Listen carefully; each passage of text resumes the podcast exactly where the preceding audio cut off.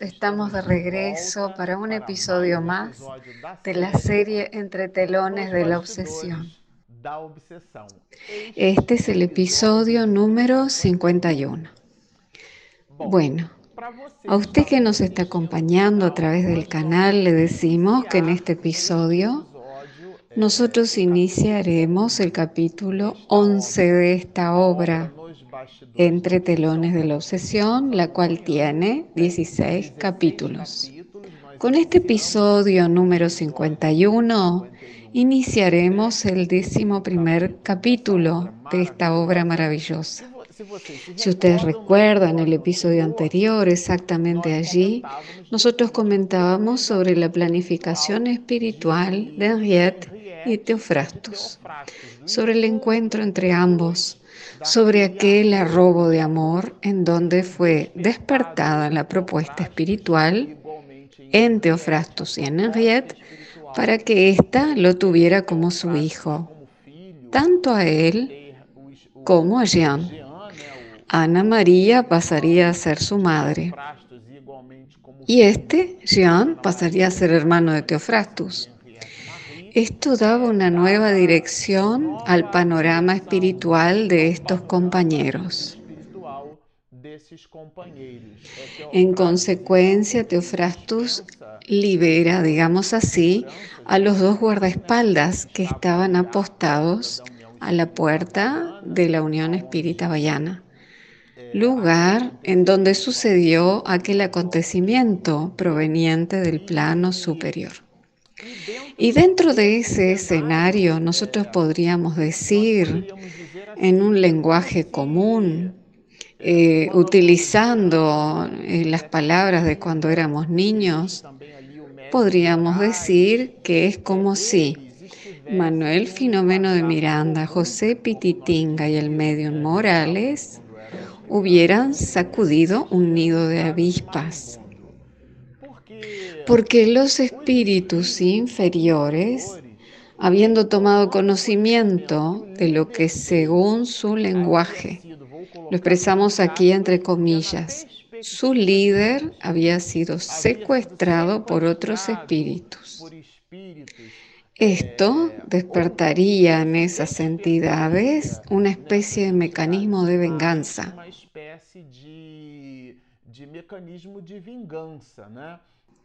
Y Miranda en este capítulo 11 nos trae exactamente ese panorama.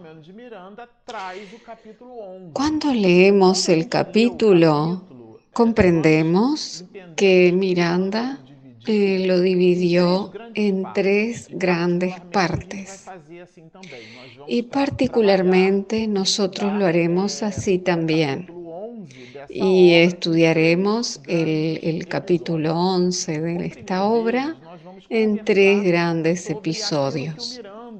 En el primero de ellos, nosotros conversaremos sobre lo que Miranda menciona como introducción, en donde él establece una cierta disertación que nosotros queremos analizar las expresiones y menciones que Miranda realiza eh, las cuales nos introducen al hecho de que consecuentemente dará el título al capítulo de las agresiones, que nosotros consideramos que es la segunda parte del capítulo expresamente que las trata. Y la tercera parte, la cual yo la considero que trata sobre una situación vivenciada por José Pititinga que es de una manera brillante y amenamente narrada por Manuel Filomeno de Miranda. Es tan singular la lectura de la tercera parte de este capítulo, así como un deleite su lectura, por lo que nosotros reservamos un episodio entero para trabajar y estudiar con ustedes los apuntes de Miranda. Entonces queda dividido este capítulo en tres partes. Eh, lo que es importante que comentemos es que esta obra que si ustedes ya están con nosotros algún tiempo, eh, lo recordarán de que este es el único libro en el cual el espíritu narra un acontecimiento mediúnico que él vivenció en su vida encarnada y que ahora lo, lo narra desde el mundo espiritual, aportando detalles que como espíritu ahora él pasó a tener conocimiento de ellos. Entonces, esta obra es única, ya que la obra entre telones de la obsesión es la narrativa de Manuel Filomeno y Miranda como espíritu, pero él está narrando su existencia mientras estaba personificado como Manuel Filomeno Batista Miranda en la Unión Espírita Bayana al lado de otro bayano que ayudó a escribir la historia del espiritismo. Estamos hablando del espírita cristiano José Pititinga, que a propósito, él es tan importante que cuando la Federación Espírita del Estado de Bahía completaba sus 100 años y nosotros estábamos allí grabando y transmitiendo la clausura del evento, en la exposición final, que fue proferida por Divaldo Franco, que es el medium que psicografó esta obra, a través de la psicofonía augusta, asertiva y segura, el espíritu José Pititinga nos brindó un mensaje maravilloso de fuerza que nos inundó de paz, de alegría y felicidad.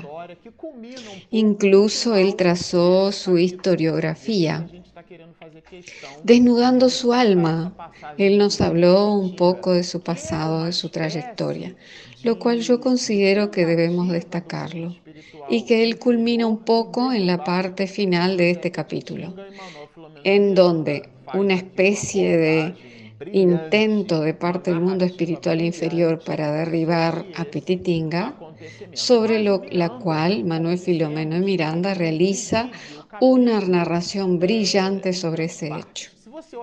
Pero Miranda, como lo dijimos, él divide el capítulo en tres partes. Si ustedes observan el capítulo en el ebook, eh, nosotros lo tenemos aquí, pero igualmente en el material en papel, él no está dividido. Sin embargo, leyéndolo, nos damos cuenta de que así es. La primera de las tres partes que la vamos a explorar ahora, ella nos trae los apuntes de Miranda sobre las agresiones. entonces, Miranda abre hablando tranquilamente sobre esto. Para el espírita decidido no existe mejor premio que pueda ofrecerse a sí mismo que la tranquilidad de conciencia ante el deber rectamente cumplido. Por lo tanto, nos abre este capítulo eh, tratando la necesidad que tiene el espíritu sincero de entregarse al trabajo sin reclamos, sin quejas, sin esperar pagos, incluso lo que nos decía Chico Javier, sin recibir el pago de parte de las personas a través del reconocimiento. Nosotros hacemos las tareas por causa de las personas y a pesar de las personas. Porque en muchos casos nosotros vemos la falta de reconocimiento de los demás en relación a las actividades hacia las cuales nos involucramos. Eso significa decir, pensar y sentir que la convicción del trabajo del espíritu es forjada dentro de su propia alma y no apoyados en aquello que los demás puedan ofrecernos, como facilidades, como benevolencia o reverencia hacia nosotros, sino que se trata de un mecanismo de la criatura con el Creador. Pero Miranda nos hablará sobre sus pesadillas, que cuando nosotros observamos las entrelíneas de la biografía de Manuel Filomeno Miranda, que se presentan también en esta misma obra, vemos que él poseía un tipo de mediunidad a través de la cual él imprimía en las células de su memoria recuerdos de las escenas y situaciones de la erraticidad. Y muchas de ellas eran muy vivas, que posteriormente fueron atenuadas por el mundo espiritual. Pero ellas eclosionaban en forma de pesadillas y que de alguna manera lo perturbaban. Y él nos lo narra aquí desnudándose de alguna manera y colocándose en la condición de servidor de Jesús, pasando por las mismas dificultades que cualquiera de uno de nosotros lo pasaríamos si eligiéramos ese tipo de actividad, la cual se trata, trata del socorro a los espíritus, específicamente eh, nos estamos refiriendo a la desobsesión.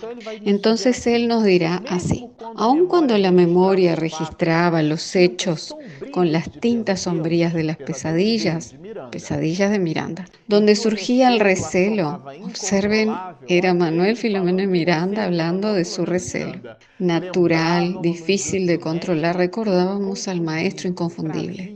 Él traía a Jesús a su memoria, analizando cuánto le había costado descender hasta los hombres y sufrir sus quejas, la convivencia obligada con las pasiones humanas. Entonces él evoca el estoicismo de Jesús, esa entrega, esa plena abnegación, y tomándolo a Jesús como modelo y guía, pregunta 625 del libro de los Espíritus, él se vale de la figura y de la vida de Jesús.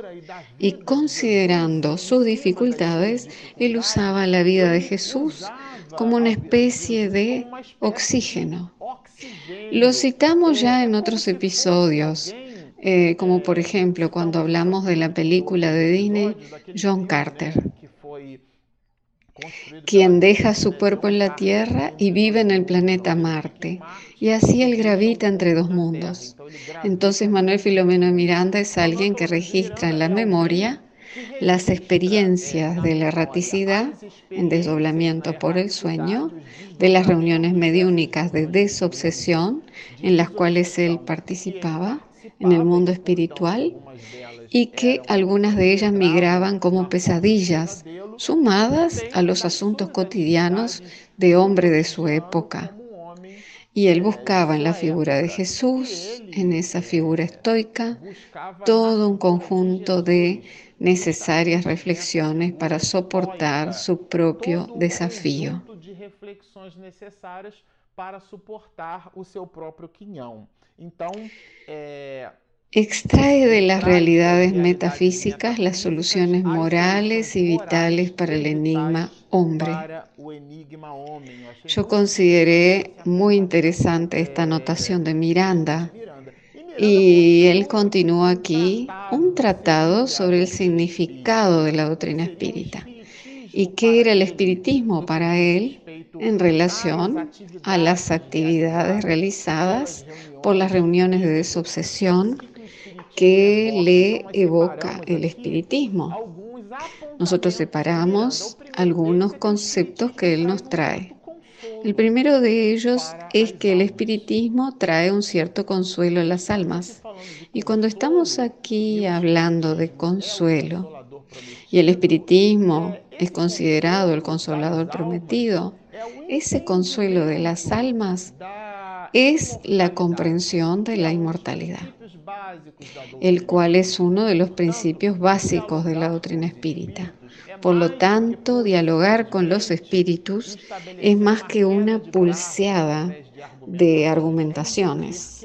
Significa comprender que allí está un hermano de la jornada y que aquel hermano carece de nuestro buen sentimiento, así como nosotros carecemos del buen sentimiento de parte de las personas que gravitan alrededor de nuestras iniciativas. Ese es el proceso, porque nosotros no somos mejores a nadie.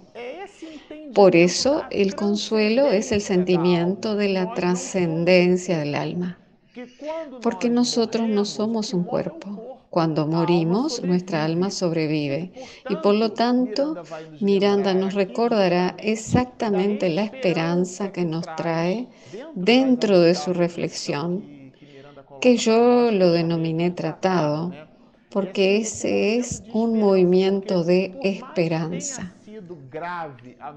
Porque por muy grave que haya sido nuestra falta, está la exhortación de Chico Javier. Nadie puede volver atrás, pero cualquier uno de nosotros puede comenzar ahora y realizar un nuevo final.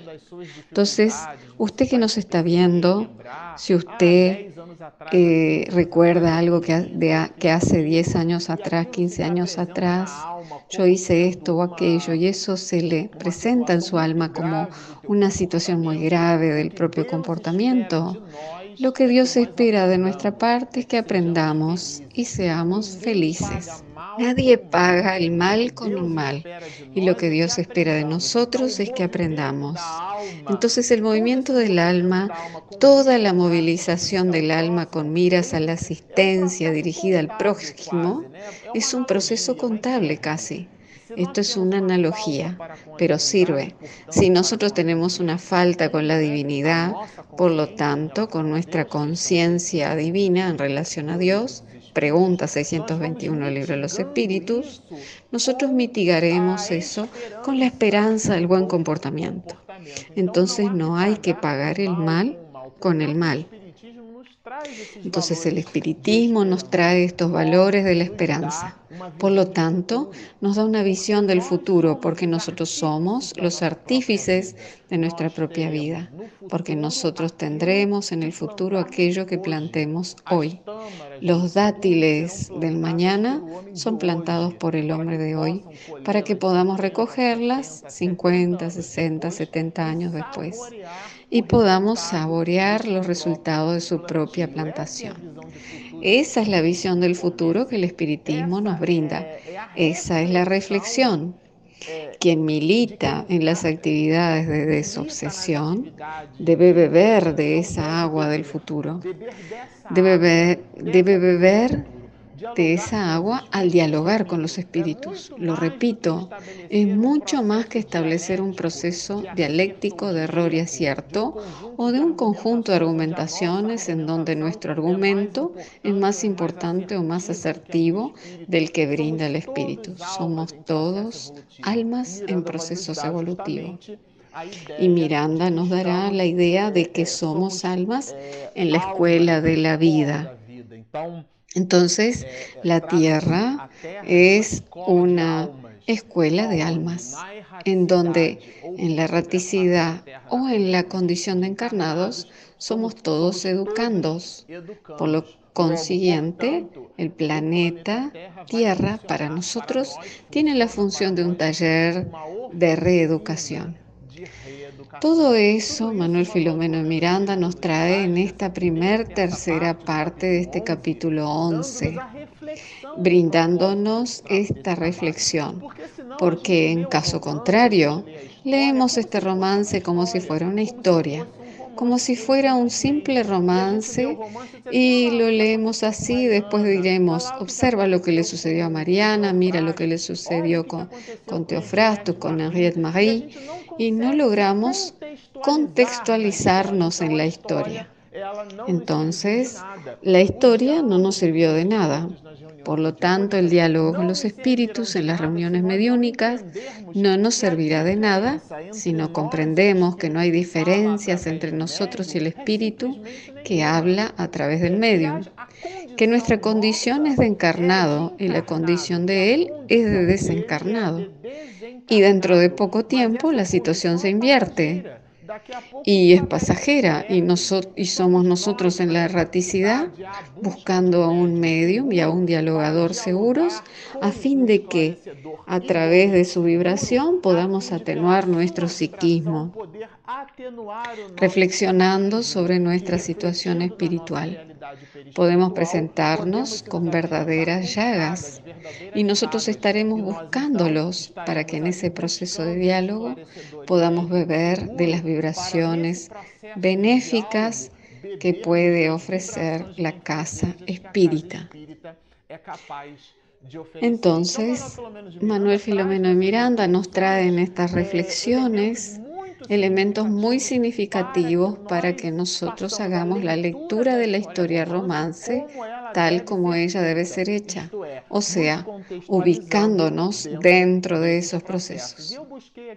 Y yo busqué las puntualizaciones de Miranda, atestiguando de ese modo la indestructibilidad del espíritu y consecuentemente las sucesivas transformaciones de la vida para alcanzar la sublimación. Era Miranda que culminando nos decía así, eh, las elevadas responsabilidades que nacen del conocimiento del espiritismo forjan hombres veraces, quiere decir verdaderos, legítimos cristianos. Miren, señores, esto aquí es muy importante. Fíjense con qué fuerza intrépida Manuel Filomeno Miranda nos brinda con sus palabras la necesidad de comprender esto el aprendiz de la lección espírita es alguien en combate moral, elevación espiritual y renovación mental con miras a la perfección. Ese es el perfil del espíritu. Es una especie de un energético del alma, podríamos decir así, lo que él nos presenta aquí porque él se ubica en un lugar de fragilidad, a pesar de que se trata de una entidad venerable y de un espíritu amigo, un espíritu noble. Él se coloca como alguien que utiliza un elemento muy interesante como energético de su alma. ¿De qué estamos hablando? Estamos hablando de la búsqueda de la oración. Entonces, cuando Miranda se sentía frágil, observen lo que él dirá. Sentíamos la fragilidad de nuestras propias fuerzas y buscábamos refugio en la oración y resarcimiento en la meditación, acumulando energías y vitalidad. Entonces es dentro de ese panorama que Miranda nos hablará de la necesidad de la oración y además él nos trae otro elemento de reflexión. Él cita que en una reunión mediúnica de emergencia, es él quien utiliza esas palabras, en la cual la entidad benefactora Saturnino hablará exactamente de esa incursión de los espíritus malos. Nosotros utilizamos en este episodio una expresión muy simple. Sacudieron un avispero. Y Saturnino, hablando sobre la investida de las entidades de las tinieblas, Miranda dirá así. Una semana después, comenzamos a experimentar casi todos los encarnados, participantes de la bienaventurada labor, una singular melancolía y algunas señales de irritabilidad en el comportamiento.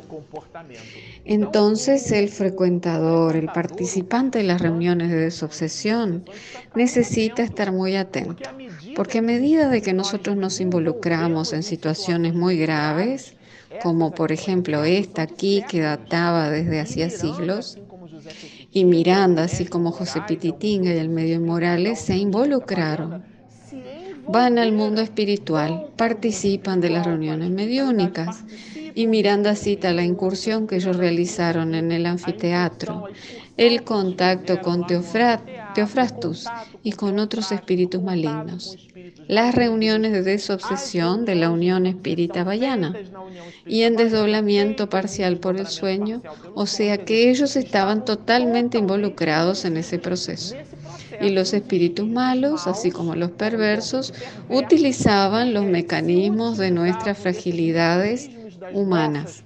Entonces, cuando nosotros nos percibimos muy irritadizos, irritados y muy nerviosos unos con otros, debemos tener mucho cuidado. Incluso el espíritu saturnino promueve una cierta amonestación a los compañeros porque ellos poseen esas técnicas de obsesión. Por ejemplo, la persona frecuenta el centro espírita. ¿Y después qué hacen ellos? Ellos se alejan y la persona se siente que mejoró, pero en realidad es el obsesor que se aleja un poco y permanece vigilante. Nos lo explica Miranda. ¿Con qué objetivo? Nos lo explica Miranda para que la persona se sienta mejor y con eso ella abandone las actividades de la casa espírita y la frecuencia, la periodicidad, la asiduidad está comprometiéndose por su actividad social. Y observamos que la persona comienza a buscar el barcito, ella comienza a buscar su cervecita, su asado de fin de semana, alejándose completamente de la responsabilidad que ella asumió en el plano espiritual superior. A propósito, la exhortación no es nuestra, es de Jesús. No se pueden servir a dos dioses. Nosotros eh, necesitamos elegir. Nadie colocará un cuchillo en nuestro cuello diciendo usted irá a trabajar en la reunión mediúnica. Sin embargo, es importante para el medio que él tenga en su tela mental en su psiquismo, y Miranda nos lo trae como reflexión, de que nosotros tenemos que entregar nuestra dádiva de responsabilidad en el proceso. Bueno, son, como ustedes perciben, son muchas informaciones y muchos los elementos para reflexionar que Miranda nos trae. Aquí va nuestra invitación y el material en video para que ustedes lo puedan ver todas las veces que lo desearen. Dejamos este material de Manuel Filomeno Miranda para reflexionar y también nuestra invitación para que usted descargue nuestro aplicativo, se inscriba a nuestro canal, síganos y mucha paz.